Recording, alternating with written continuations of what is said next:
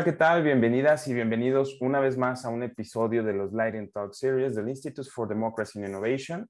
Yo soy Jonathan Massa y estoy nuevamente contento de recibir a nuestro ya colaborador recurrente y especialista, por supuesto, en los temas de Asia, eh, el, doctorante Eduardo Chilia Pango, un gran académico investigador mexicano, eh, pues bueno, quien ha estado ya con nosotros en otras ocasiones explicándonos precisamente temas referentes a Asia, Pacífico, las grandes potencias eh, regionales de Asia. Y bueno, el día de hoy tenemos un tema fenomenal, sobre todo que nos ayudará a comprender, pues bueno, cuáles son esos eh, efectos, implicaciones a nivel global y sobre todo también para nuestro país en México de uno de los acuerdos eh, comerciales más importantes que se han eh, generado entre las naciones más importantes de Asia, que precisamente tiene que ver con el Acuerdo Económico Regional Integral, RCEP por sus siglas en inglés.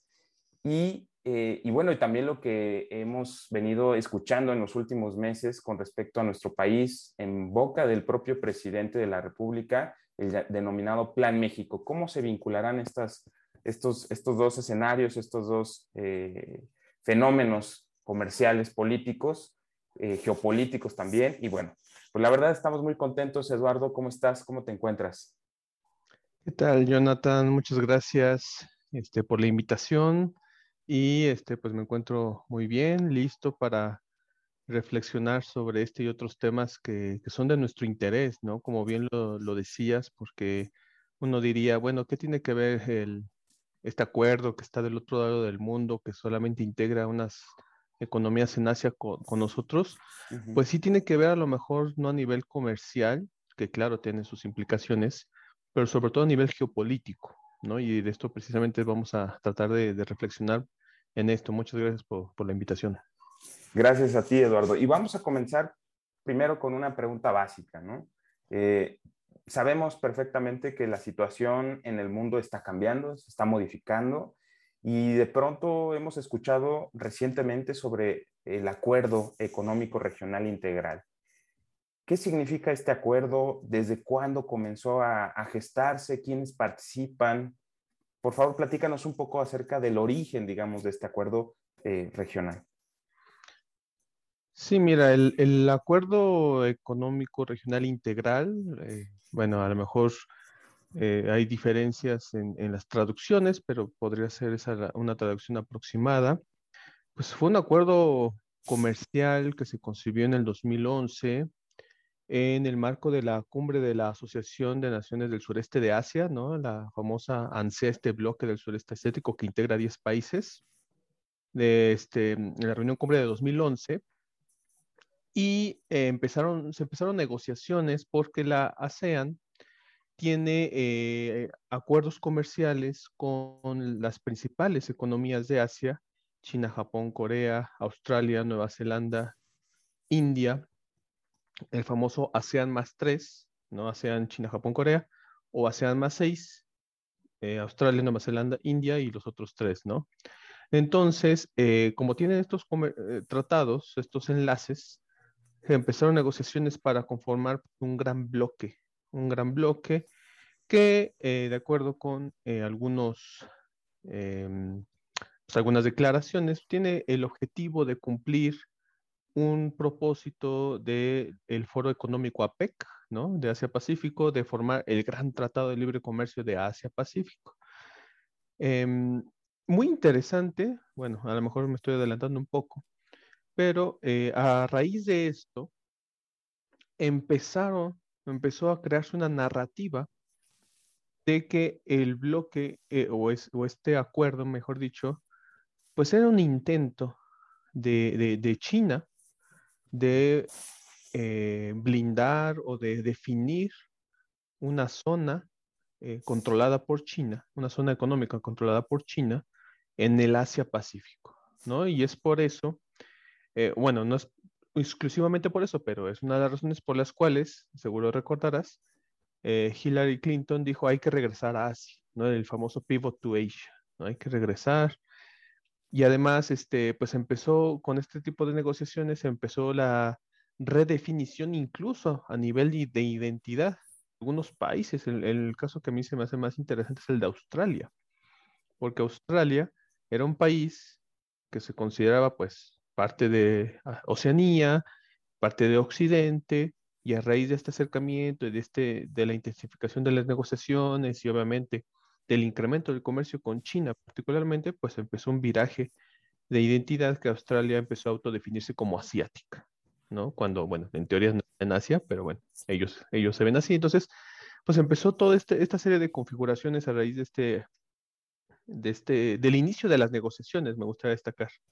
O sea, iniciaron las negociaciones en el 2011 y empezó pues toda una serie de, pasos que al final eh, pues culminan, ¿no? En el, en el 15, el 15 de noviembre de 2020 y entra eh, en efecto el primero de enero del 2022, o sea, apenas, ¿no? O sea, fue un proceso largo, fue un proceso arduo y del cual este, al final se salió India. India de, este macro tratado, que es muy del estilo asiático, también me gustaría destacar en qué sentido, porque cuando uno a lo mejor escucha eh, tratado de libre comercio, tratado comercial, uno piensa el, el, estilo de libre comercio como se hace aquí en América del Norte, ¿no? Cero barreras arancelarias de repente para todos los productos o para muchos productos. No, en Asia el asunto siempre es gradual. Eso es importante destacar. Siempre es gradual. Entonces, parten obviamente de una base en común donde sí se pueda competir y de ahí se supone que hay un compromiso, que es lo que distingue los tratados de libre comercio, me parece, de, de Asia de Occidente, hay un compromiso y una voluntad política muy importante de mejorar lo que diría Marx, Marx las fuerzas productivas para precisamente escalar en la cadena de, de, valor y poder mantener productos competitivos y así pues se pueda formar una economía sumamente sólida eh, en esta parte del mundo, ¿no? Entonces, se supone que la entrada en efecto o en vigor parte de una base de productos y de ahí van a ir abriendo este, los aranceles o más bien eliminar los aranceles y abriendo los mercados para el resto de todos los productos de, de Asia, pero eso va a ser uh -huh. paulatino. Uh -huh. Eso es lo que puedo decir sobre eso. Y, y, los actores, es decir, estas economías, porque normalmente estamos hablando también de que estos acuerdos, digamos, para referenciarlos en un marco se habla de economías, ¿no? Pero realmente pues también participan obviamente los aparatos estatales que van dirigiendo este, de alguna forma los acuerdos y los signan. Pero, ¿quiénes son los actores que participan entonces actualmente? Ya mencionabas que India se salió. Y, por ejemplo, en este caso, aparte de qué actores son los que participan y cuál es la relevancia de cada uno de ellos, ¿qué implicaciones tiene que India se haya salido, que no haya asignado y no haya ratificado este, este acuerdo? Sí, bueno, eh, inicialmente la, los firmantes eran, uh -huh. eran este, 15, ¿no? Los 10 países de la Asociación de Naciones del Sureste de Asia. Eh, bueno, o sea, Brunei, Camboya, no sé, Indonesia, más Japón, eh, Corea del Sur, China, Nueva Zelanda, Australia. Eh, y al final se quedaron 12 eh, ah, como muy bien lo dice, dos economías que integran ¿no? el, el, el, RCEP, que son los 10 países de, del sureste, más eh, China, Japón, eh, Australia, Nueva Zelanda y Corea del Sur. Uh -huh, o sea, India no, no, está, no está. ¿Cuáles son eh, las implicaciones de que India se haya salido? Precisamente me parece, me parece que aquí entra el factor geopolítico, mm. porque cuando nació la concepción del RCEP en el 2011, el mundo, y es que uno no puede creer que el mundo cambie tanto en 10 años, ¿no?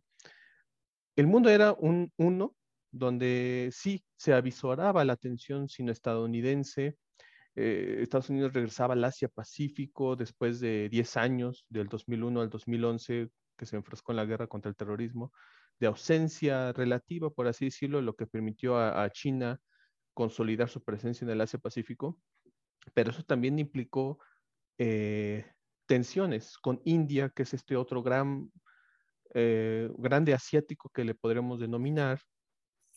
Y entonces, eh, cuando ya 2020, que es el momento de, pues, de la firma del, del, documento definitivo, por así decirlo, y ya con miras a, que entre en vigor, estamos hablando ya de un mundo donde gracias, o bueno, no gracias, mejor dicho, donde ya existe una tendencia a la desglobalización, iba a decir gracias a Trump, pero Trump y el Brexit, que son signos más bien de la desglobalización, no es, no es como que ellos lo causen, sino coincido, más bien coincido este, plenamente. ajá, son, ¿cómo se dice? Repercusiones de, de tendencias desglobalizantes. Este, eh, definamos globalización en este sentido como, como pues, este, la eliminación de, de, las fronteras en un sentido económico más que nada, no en, no, otro sentido. Entonces, bueno, eh, Trump, Brexit, y, empieza toda una serie de, de, efectos desglobalizantes. En el 2020 estamos este, en plena pandemia, ¿no? Eso también es un signo desglobalizante, o más bien, eso sí para que veas que reforzó la desglobalización, fue una, una una causa de reforzamiento de las tendencias desglobalizantes, se cierran los mercados, hay una tendencia al proteccionismo comercial y además la tensión sino-estadounidense pues ya está a un tope, ¿no? Eh, donde ya tiene, ya, ya hay varios frentes, ya no solamente era el dimes y diretes del 2011, sino ya hay acciones, ¿no? Este, desde el desacoplamiento tecnológico que inició con el arresto de la CEO de Huawei, hasta este, pues otro tipo de, de acciones que se estaban realizando. Entonces, eh, India, me parece, se ve presionada por Estados Unidos particularmente y en segunda medida por Australia para ser un país que funja o que sirva de contrapeso a China en el escenario asiático. Hay que recordar que en 2013 inicia o se propone formalmente la iniciativa de la Franja y de la Ruta y uno de los corredores económicos más importantes es el corredor económico China-Pakistán. Pakistán, el gran país, pues adversario, por así decirlo, en la región de India, y eso obviamente a India no le gusta, no le parece, no le favorece. Y entonces India está de acuerdo en fungir como contrapeso, a lo mejor un poco presionada, pero pues al final sirve a sus intereses. Entonces, se forma este eh, diálogo cuadrilateral de seguridad, el famoso Quad, ¿no? Donde empieza, surge la narrativa y eso también me parece es un signo de, este, de, de la decisión de contrapesar la influencia china, este, esta iniciativa con una narrativa o con un componente democrático en su narrativa, ¿no? Es que el Quad eh, junta a estas cuatro democracias del Asia, Japón, Australia, India y Estados Unidos. Entonces, este, bueno, esto me parece es, una, es un mecanismo ya eminentemente geopolítico, ya no tiene nada que ver con lo económico ni con lo comercial. Entonces, India, pues dice, ¿qué se necesita? A ver, ¿qué se necesita para contrapesar? Y una de las cosas que necesita, ¿sabes qué? No firmes el RCEP. No entres ahí. ¿Quieres acuerdos comerciales? Yo te doy garantías, yo te doy mercado, lo que quieras, pero no. Y dicho y hecho, no lo firmó. Y obviamente me gustaría destacar también, porque es que esto al final es como la batalla del teléfono descompuesto, porque uno pensaba que el RCEP, el acuerdo regional, era liderado por China, pero en realidad es liderado por la ASEAN, ¿no? O sea, por este bloque de 10 países. Entonces, al final, quien quedó eh, decepcionado, quien quedó como, diríamos en mi, en mi tierra, como novia de pueblo, ¿no? Vestido y alborotado, pues fue la ASEAN porque ellos eran los interesados en el bloque y China solamente se sumó a ese tren. Eh, pero bueno, pues pasó lo que pasó. Y entonces, este, porque también hay una, a lo mejor eso es otro tema que, que, podría quedar a discusión, pero también hay una perspectiva de que existe eh, una, una, este, una enorme influencia de China dentro del bloque del ASEAN, lo cual no es cierto, pero sí existe una influencia tal que hace que el bloque de la SEAM eh, se desestabilice un poco, porque hay países más pro-China y hay países más eh, anti-China, ¿no? Entonces, bueno, eh, eso es lo que, lo que podría decir sobre ese asunto. Digamos entonces que lo que está sucediendo actualmente, después de este recorrido histórico de cómo se formó el, el, el RECEP, ¿no? Es que ahora estamos viviendo justo por los efectos de la desglobalización o de la fragmentación de esta globalización, la, creación o la generación de bloques, incluso ya temáticos, por así decirlo, con narrativas distintas de lo que debe ser o de lo que podría ser Asia, ¿no? Porque ya incluye, por ejemplo, el Indo-Pacífico, de pasar solamente a hablar del sudeste asiático o de Asia, ahora empezamos a hablar también del Indo-Pacífico. Ya lo mencionabas, estos efectos, por ejemplo, del, del, diálogo cuadrilateral que ya introduce una narrativa democrática en, la asociación regional, digamos, por así decirlo, para contrarrestar eh, lo que desde la perspectiva, que me parece que es así, eh, sobre todo occidental y norteamericana, tenía que ser para equilibrar sistémicamente esa región, ¿no? Quizás eh, en ese, una manera de resumir, creo que podríamos estar hablando de esto. Y también tenemos, por ejemplo, el, el famoso TPP. No sé si tenga alguna implicación este que fue el, Tratado Integral y Progresivo de Asociación Transpacífica, de la cual incluso Donald Trump después también se salió, ¿no? Fue propuesto por Obama, que me parece que, coincide un poco con esta estrategia de Estados Unidos desde con Obama de tratar de equilibrar y contrarrestar económicamente y con una narrativa distinta a, la región de Asia y la participación de Estados Unidos regresar hacia Asia ya también lo mencionabas tú con, con Hillary Clinton, lo que llegó a comentar en su momento. Pero bueno, llega Donald Trump y él decide salirse y queda como en el tintero. Pero me parece que son signos muy claros de lo que ya se pretendía ir haciendo, ¿no? ¿Tú qué opinas al respecto?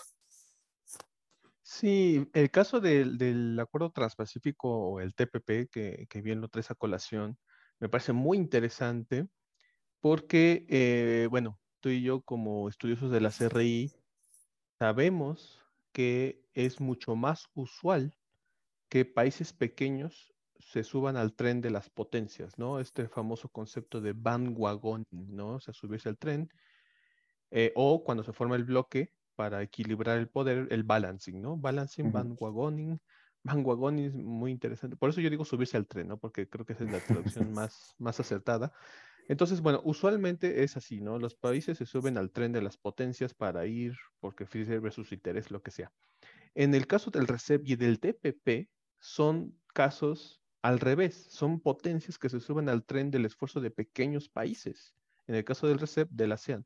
Pero en el caso del TPP, recordemos que el TPP es, este, pues, para empezar, es un acuerdo que empieza a firmarse en 2015, pero que es gracias a que Estados Unidos se sube al tren, vuelvo a lo mismo, del acuerdo P4, que en ese entonces eh, se había, había sido firmado por Brunei, Chile, Nueva Zelanda y Singapur, ¿no? En 2005, ese acuerdo existía desde 2005. Eh, y entonces Estados Unidos, precisamente con lo que tú dices de que no, es que hay que equilibrar el asunto, hay que definir eh, las zonas de influencia, ¿no? Ahorita me gustaría desarrollar un poco más esa noción empieza a, subirse a esto y empieza a organizar la acción colectiva para que se forme un acuerdo que equilibre este, la intención del RCEP, que es el gran acuerdo de libre comercio del Asia-Pacífico, ¿no? Entonces este, se firma el TPP, pero bueno, ya, ya platicamos un poquito de, de la manifestación de la desglobalización que implica Trump, pero bueno, sabemos que Trump nos andaba con las ramas y un eh, por las ramas, perdón, y, una de las cosas que hace es definir la desglobalización en esta parte del mundo que implicó salirse del TPP en el 2017, pero también muy interesante eh, a mi, ahora sí que para, para mi perspectiva, es que a pesar de la retirada de Estados Unidos, los 11 países que quedaban, ¿no? Vietnam, Japón, México, Brunei, Chile, Malasia, Australia, Nueva Zelanda, Singapur y Perú, aún así lo firmaron, ¿no? Recordemos y este, me parece que eh, todavía no entra en vigor, pero pues ya hay una firma, eh, que quiere decir eso? Que hay una intención política de avanzar hacia esa eh, dirección. La verdad no tengo el dato, ahí sí fallo, de si con Biden se ha platicado de la posibilidad de regresar al TPP, pero me parece que no, porque Biden ya propuso otro tipo de iniciativas para contrapesar, no el RECEP, porque eh, ya, ya, ya trascendimos de lo económico, sino a China particularmente porque ya estamos en el ámbito geopolítico. Por eso, por eso este propuso el, el, el B3W, ¿no? Es esta iniciativa para contrapesar la iniciativa de la franja y la ruta. Entonces, este, bueno, en ese sentido me gustaría decir, y nada más eh, rápidamente, eh, porque bueno, yo sé, yo sé que tú eres em, proponente de la idea de que no existe una nueva guerra fría en el mundo, ¿no? Yo, yo coincido, pero, pero el problema es que eh, la forma de operación de las potencias se está asemejando mucho a los inicios, al menos, de la Guerra Fría, ¿no? Eh, quienes nos escucharán, eh, quienes escuchan recordarán que al inicio de la Guerra Fría, esto lo dice un, académico venezolano para mí excelente, que hace un análisis muy puntual de la Guerra Fría, que se llama José Silva Michelena, en este libro publicado por siglo XXI, ¿no? Este, Política y bloques de poder, precisamente. Él dice, es que al inicio de la Guerra Fría, pues el punto era definir las zonas de influencia para poder controlar los procesos económicos, políticos, culturales, lo que sea. En ese entonces solamente eh, había de dos, o se definía la zona de influencia soviética o comunista o la capitalista. El problema de ahora, porque yo estoy viendo lo mismo, se están definiendo zonas de influencia, que son procesos eminentemente geopolíticos, que parten de una, de una este, infraestructura económica, ¿no? Un poco utilizando la terminología de Marx otra vez, pero que al final, pues es, el punto es controlar espacios para la acción política. Pero como vivimos en un mundo multipolar, donde ya no existen dos polos de poder, entonces las zonas de influencia están definiéndose por varios polos de poder. ¿no? Eh, por un lado, Rusia está con la Unión Económica Euroasiática, vea lo que está pasando en Ucrania, en Ucrania, eso es definición de zonas de influencia. Claro. Desde lo que pasó en Georgia en 2008, o sea, todo eso. China ahora entra en el juego Europa, que pues no puede quedarse, y Estados Unidos. Entonces, me parece que estamos viendo al menos cuatro polos de poder. ¿Y por qué podemos decir que estamos viendo cuatro polos de poder? Porque son polos que están definiendo zonas de influencia para la incidencia directa en ese espacio que sirva a los intereses de la potencia. Entonces, eh, por eso digo, yo estoy de acuerdo en que no podemos hablar de una nueva guerra fría, pero sí habría que conceptualizar este, esta era, por así decirlo. Claro. Donde, los, donde ya no dos, sino cuatro polos de poder, eh, pues están definiendo las zonas y eso implica pues choques. Choques entre las potencias, no necesariamente militares, quiero destacar, pero bueno, si se habla de una guerra en Ucrania es porque ah, hay tensiones importantes, ¿no? Por supuesto. Sí, sí, fíjate que aquí al respecto, efectivamente yo, yo he argumentado y, también, créeme, estoy observando y tratando de dilucidar y un poco también leer quién más escriben o hablan al respecto sobre que fundamentalmente lo que caracterizó la Guerra Fría, aparte de esto, pues fue eh, esta bipolaridad en el mundo, ¿no? Y, y por supuesto, otra característica fundamental es que ninguna de las dos partes quería la guerra, ¿no? Por eso se le denominaba Guerra Fría, porque estaba la tensión, pero no se convertía en una guerra caliente, vamos a decir, donde ya sacaran las armas, los misiles y empezara la guerra como tal, ¿no? Entonces, pero bueno, creo que, creo que es muy interesante esto que mencionas y sobre todo esta parte de cómo eh, otros países se van subiendo al tren de alguna u otra, eh, ya sea bloque, narrativa, propuesta, etcétera. Y aquí al respecto, quiero poner sobre la mesa dos, dos este, eh, fenómenos también recientes y ya además del ámbito latinoamericano y específicamente de México. Por un lado, la Alianza del Pacífico. ¿Qué opinas tú de la Alianza del Pacífico? ¿Qué papel va a tener? Recientemente acabamos de ver nuevamente a los actores eh, que conforman este bloque y con, pues, fundamentalmente buscan cómo aliarse y cómo eh, elaborar pues, propuestas de abordar a Asia, ¿no? Y por otro lado, lo que el presidente de México anunció en diciembre del año pasado, que se denominó o lo mencionó así en una mañanera, el Plan México. ¿Qué opinas tú sobre estos dos eh, fenómenos? Sí, no, mira, muy, muy interesante estos dos fenómenos.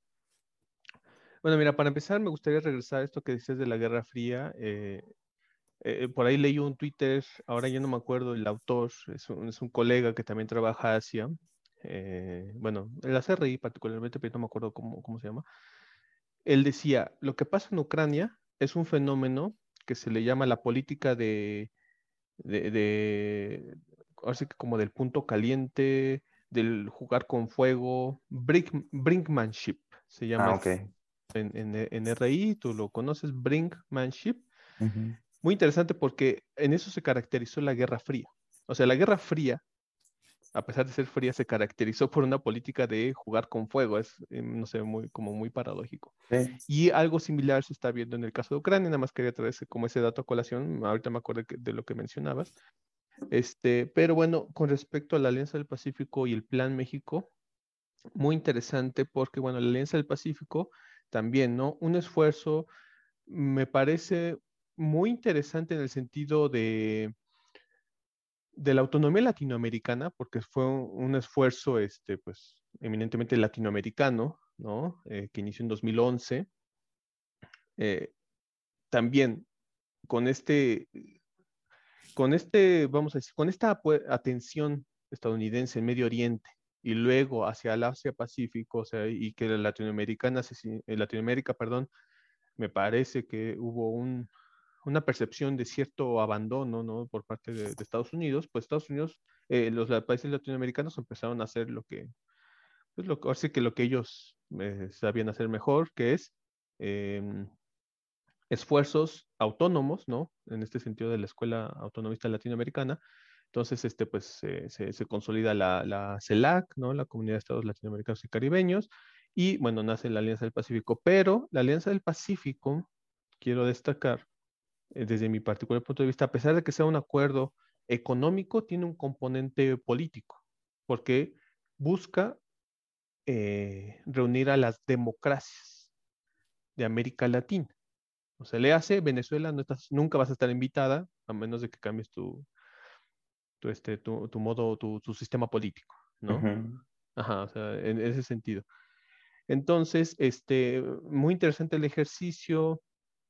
Eh, también me gustaría destacar que, eh, de hecho, yo he analizado un poco la Alianza del Pacífico en algún escrito por ahí que tengo, México se acercó a la Alianza del Pacífico porque México también había cometido el error em, geopolítico de acercarse mucho a América del Norte y también de abandonar un poco América del Sur o al resto de Latinoamérica. Entonces, Latino, eh, el Alianza del Pacífico le cae como anillo al dedo y México se acerca a la alianza para retornar un poco a América Latina, pero ese es el objetivo de México, porque el objetivo de los otros tres de la alianza eh, Colombia, Perú y Chile, es acercarse efectivamente a, Asia, ¿no?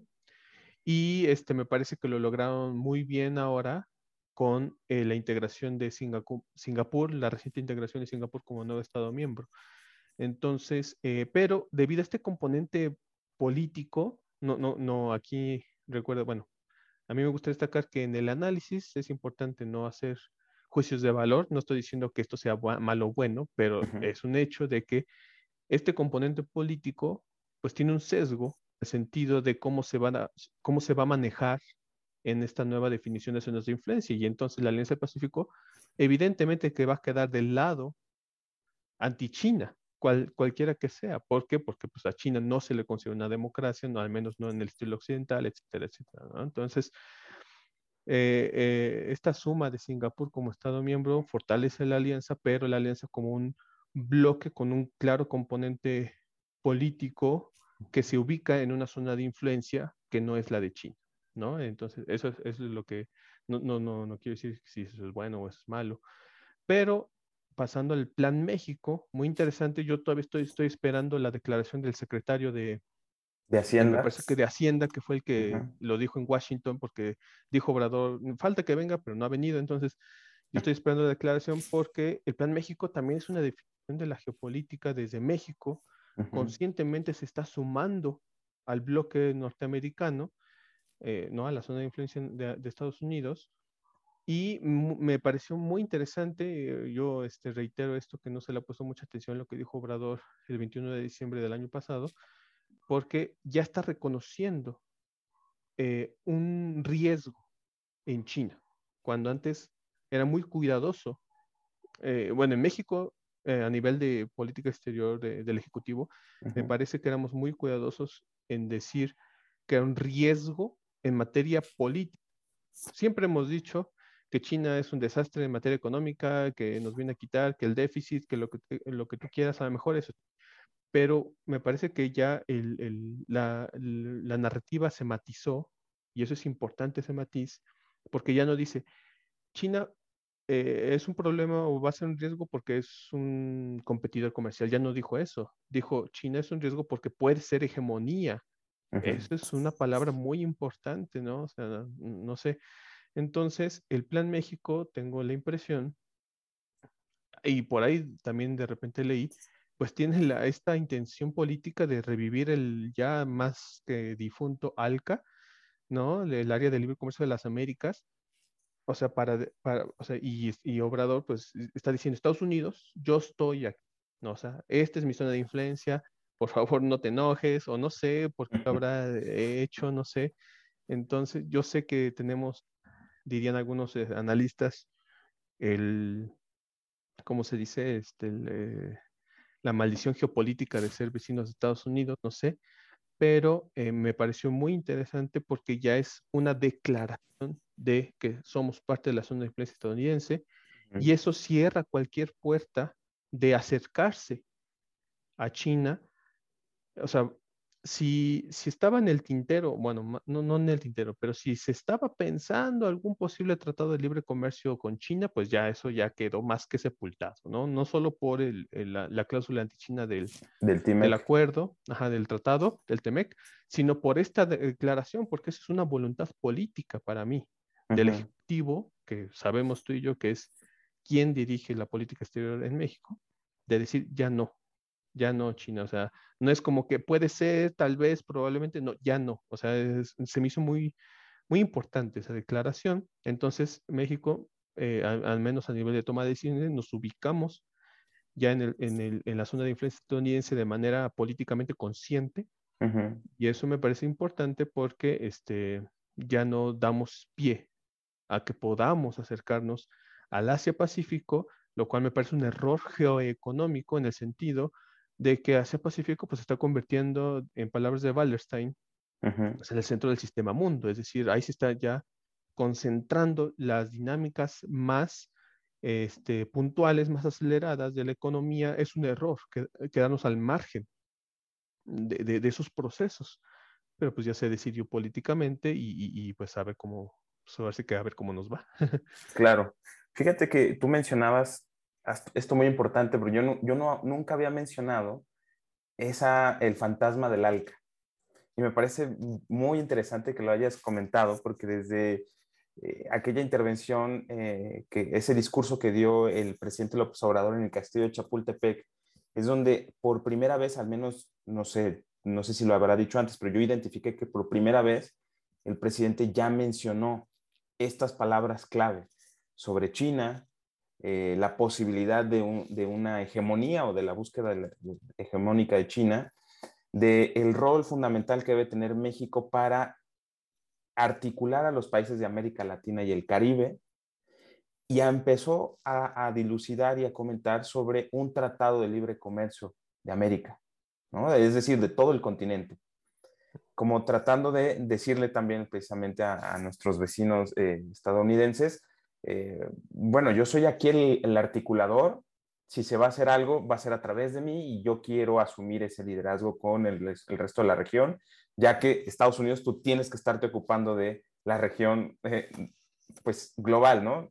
Y un tanto eso me pareció interesante desde ese discurso que dio el presidente en, Chapultepec, fue en el aniversario de, de Simón Bolívar, si no me equivoco, también algo muy, muy emblemático y un signo muy importante de, la Unión Latinoamericana. Y por supuesto, la competencia geopolítica creo que la han entendido desde el punto de vista del gobierno federal en la política exterior como algo que está presente, es algo que no se puede eludir, algo que en el discurso del mismo presidente ha estado, como ya bien lo dices, aludiendo más hacia una postura con o a favor de América del Norte, articulando al, resto de la región de América Latina y el Caribe, pero a la vez también se confronta con su vecino de Estados Unidos en el sentido de que tiene que hacerse esto desde una perspectiva de respetar digo, son, son, son conceptos que incluso yo todavía no logro entender cómo los, los conceptualiza el presidente, pero desde el punto de respetar la soberanía e es muy insistente en el ámbito de la soberanía. Y por otro lado, tenemos que este año, 2022, se conmemoran pues, medio siglo de las relaciones diplomáticas entre la República Popular de China y México. Y tú cómo ves, después de todos estos eh, comentarios, declaraciones eh, del año pasado, cómo vamos a conmemorar esta, esta, este aniversario y hacia dónde crees que puede ir la relación de México con Asia y específicamente con China hacia el futuro.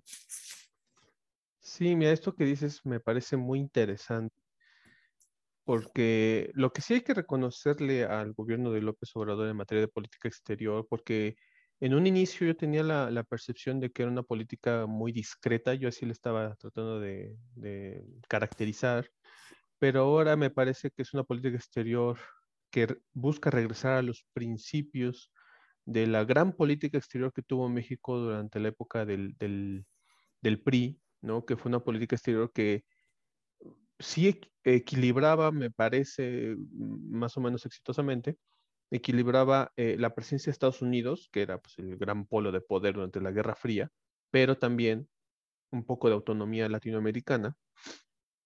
Entonces, este, me parece que está regresando a, esas dinámicas.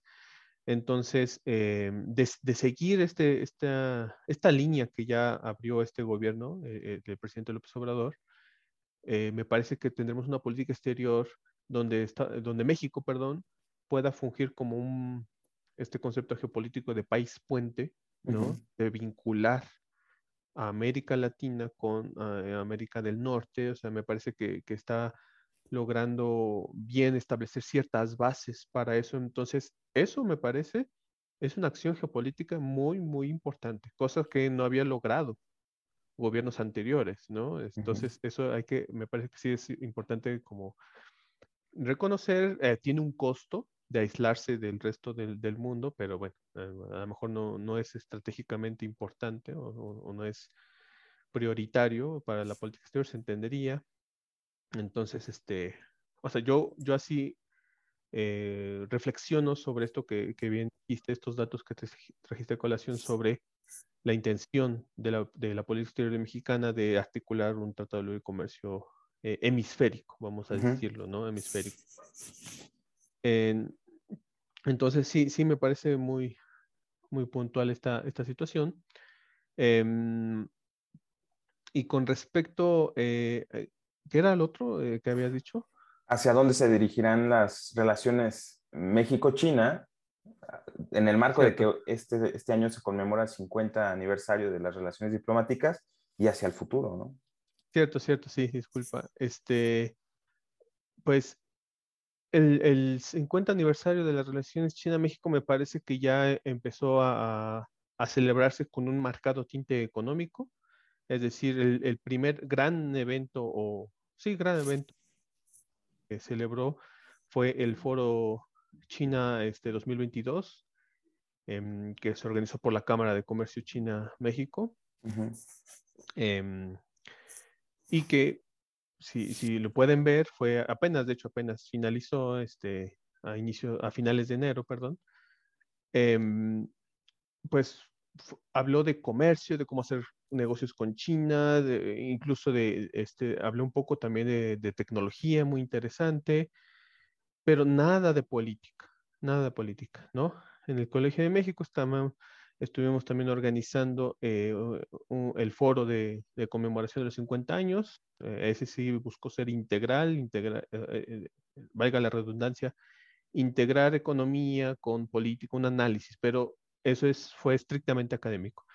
Entonces, eh, no hay, este, al menos en, yo no he visto, más que más allá de las declaraciones del embajador de, de México en China, ¿no? De Jesús Saede, Seade, perdón, de que va a haber un intercambio de cartas de felicitación entre los mandatarios, entre Xi Jinping y López Obrador, pero hasta ahí, o sea, queda en el símbolo para mí, o sea, no, no hay una, digo, no pasa desapercibido, eso sabemos tú y yo que en diplomacia, pues tiene que ser, ¿no? No tiene que pasar desapercibido el asunto.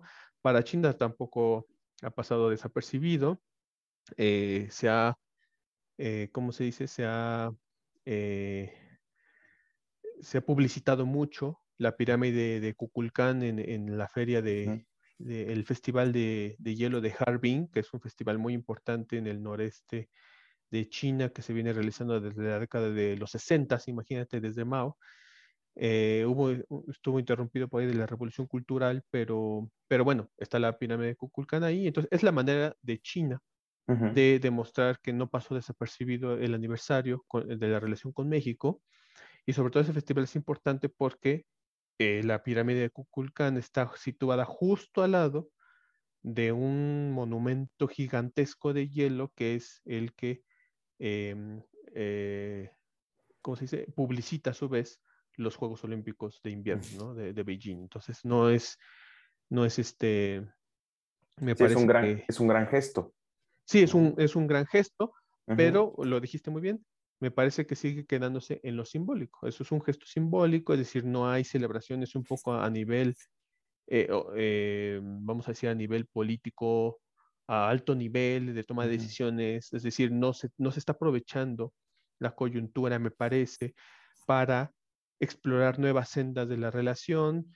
Tengo la impresión de que para China eh, haber firmado o haber establecido la Asociación Estratégica Integral con México desde 2013 pues ya es lo máximo a lo que México puede aspirar en materia de política exterior de China. Entonces, para mí sería una coyuntura perfecta para hablar de un acuerdo comercial con China, pero no, no, no veo que la administración de Obrador vaya por ahí, sobre todo también un poco está atado de manos por el tratado, por el TEMEC, perdón. Eso se arregla fácilmente si, si, si, si México reconoce a China como economía, ¿cómo es? Este, ante la OMC, como economía de mercado. mercado. eso se arreglaría, pero bueno, México no lo hace. Entonces, eh, bueno, no sé, como que siento que está bien en lo simbólico, me parece que han sido excelsos las este, conmemoraciones por parte de ambos países, pero se queda en lo simbólico. No hay, no se aprovecha la coyuntura para ir hacia otras direcciones, hacia nuevas direcciones que, en donde podamos aprovechar eh, la relación, ¿no? Yo, yo, yo soy de la idea de que sería la coyuntura para hablar de un tratado de libre comercio, o si no de un tratado, de un acuerdo como el que se tiene con Japón, por ejemplo, un acuerdo de asociación económica, que no es un TLC como nosotros lo entendemos, porque eso va a implicar que podamos aprovechar numerosos rubros de mercado en los que tanto China como México no somos competidores, como es eh, la industria de las máquinas de procesamiento de datos, por poner un ejemplo. Ahí ambos estamos como este, todavía naciendo. China nos lleva un poquito la, la delantera, pero estamos todavía como que, o sea, me parece que es un espacio de oportunidad para formar empresas conjuntas, por ejemplo, muy importante, porque yo no sé por qué aquí en México no se ha entendido que China lo que le dio su riqueza son las famosas joint ventures, ¿no? las empresas conjuntas. Yo no sé por qué aquí en México no se ha entendido eso. Me parece que tiene que ver un poco con esta este, creencia ideológica de, la, de la sacralidad de la propiedad privada, no sé, pero si podemos hacer empresas conjuntas sino-mexicanas que fomenten el procesamiento de datos, me parece que sería muy, muy importante, un gran paso, tanto económico y obviamente político, porque tiene que haber bases institucionales para eso, que asegure la inversión y ese tipo de cosas. Y podríamos entrar muy fuerte a un mercado, pero pues no se aprovecha por, por, todo esto que estamos platicando, ¿no? Hay una enajenación, hay un compromiso político con América del Norte, qué sé yo, entonces, bueno, me parece que por ahí, por ahí puede ir esto de la celebración, no va a pasar desapercibido, pero no va a pasar de lo simbólico, esa es mi perspectiva. Muy bien, pues muchísimas gracias, Eduardo. La verdad es que creo que como a manera de, de, poner algunos puntos ya sobre, sobre el tintero, a manera de cierre, creo que sobre todo esto último que comentaste, me parece que Asia en general, este es su siglo, ¿no? Finalmente, se ha consolidado ya como el siglo de, la cuenca asiática, Asia-Pacífico, en donde los actores globales van a estar teniendo este, participación, intereses, despliegues de diferente índole económica, política. Y sin lugar a dudas, eh, México, que es un país puente geográficamente, naturalmente, eh, hacia eh, el resto de América del Norte con la región de América Latina y el Caribe, pero asimismo con el Pacífico, pues yo creo que, no sé qué opinas tú, pero desde mi punto de vista va a ser muy importante que los mexicanos, que los tomadores de decisiones, que quienes nos interesan estos temas, pues tengamos siempre un punto de comparación, también unos ojos muy analíticos sobre la situación de lo que está sucediendo en aquella región del mundo eh, con los países asiáticos. Y también, por supuesto, creo que desde el punto de vista estratégico, México tendrá que ir eligiendo, eh, pues, qué batallas dar, ¿no? Y en dónde darlas. Efectivamente, hay circunstancias en las que actualmente eh, el país no puede eh, desenvolverse. Tal vez tampoco está en el interés de este momento por las capacidades mismas que tenga México, pero el siglo es todavía muy largo y creo que eh, escribir, estudiar, analizar, hablar, discutir y debatir sobre estos temas va a ser muy importante a lo largo de nuestras carreras profesionales, de lo que podamos vivir en este siglo XXI y de lo que podamos también dilucidar más adelante con quienes están formándose en el caso nuestro de las aulas y tratar de invitar a, los jóvenes a que empiecen a trabajar y a vivir sobre este mundo que se está abriendo, este nuevo horizonte en aquella región del mundo. Pues te agradezco mucho, Eduardo. No, a ti muchísimas gracias, este, Jonathan, no puedo estar más de acuerdo, eh, este, pues sí, ahora sí que aquí estamos em, tratando de aportar con nuestro granito de arena y, ahora que mencionabas eh, esto del país puente, eh, ahora sí que con temor a sonar muy, no sé cómo, cómo decirlo, muy imperialista, no sé cómo decirlo, pero habría que recordar las bases históricas eh, de la intención geopolítica por la cual nació México. Es decir, cuando nació México, recordemos, quiso ser heredero del imperio español en un sentido de poder vincularse con todo el hemisferio, pero también con Asia. Esa fue la intención geopolítica que se quedó en intención. Yo coincido totalmente de que no había capacidades materiales, pero eso, eso no significa, una, que no podamos desarrollarlas. Eso me parecería un gran proyecto transaccional de nación, desarrollar las capacidades para convertirse en un país puente que articule el hemisferio con el resto del mundo, particularmente con Asia, me parece que podríamos enfocar muchos esfuerzos, saldrían muchos beneficios, no nos quedaríamos ajenos a los principales procesos, pero al final todo parte lamentablemente de la voluntad política de los actores que estén en el, timón, por así decirlo. No veo que López Obrador eh, quiera hacerlo. Este, fíjate que no puedo evitar cierto paralelismo entre Obrador y, Mao, porque a Mao tampoco le gustaba salir del país y la única vez que salió fue para ir a la Unión Soviética, así como Obrador para Estados Unidos. O me hizo muy un paralelismo histórico un poco interesante, pero quién sabe el que venga después, ¿no? No sé, se habla, ¿verdad? Se habla de que este Ebrard pueda ser, este, a ver si que el gallo ahí, no sé, no quiero decir nada, pero esperemos se pueda articular una política exterior que no que busque no quedarse ajeno a los principales procesos, ¿no? Porque ese es como el punto, ¿no? Para, y me parece que convertirnos en un país puente, hay, otros países que lo han hecho, ¿no? Este Mongolia es un caso, o sea, su política exterior está en función de ser un país puente entre China y Rusia y pues ahí le ha funcionado bien. Singapur también me parece que es otro caso muy interesante de política exterior de país puente, de país puente. Entonces, hay, ejemplos que es importante este, estudiar, reflexionar y bueno, pues aquí estaremos, ¿no? Desde la academia tratando de aportar nuestro grano de arena para, pues, como tú bien dijiste, ¿no? Para, para el futuro. Muchísimas gracias, Eduardo Pango, nuestro colaborador especialista en los temas de Asia. De verdad, muy agradecidos y esperemos que este episodio les haya gustado, que lo puedan escuchar, que lo reproduzcan en sus casas, en sus hogares y nos vemos en un próximo episodio. Hasta, lo, hasta luego. Hasta luego. Thank you.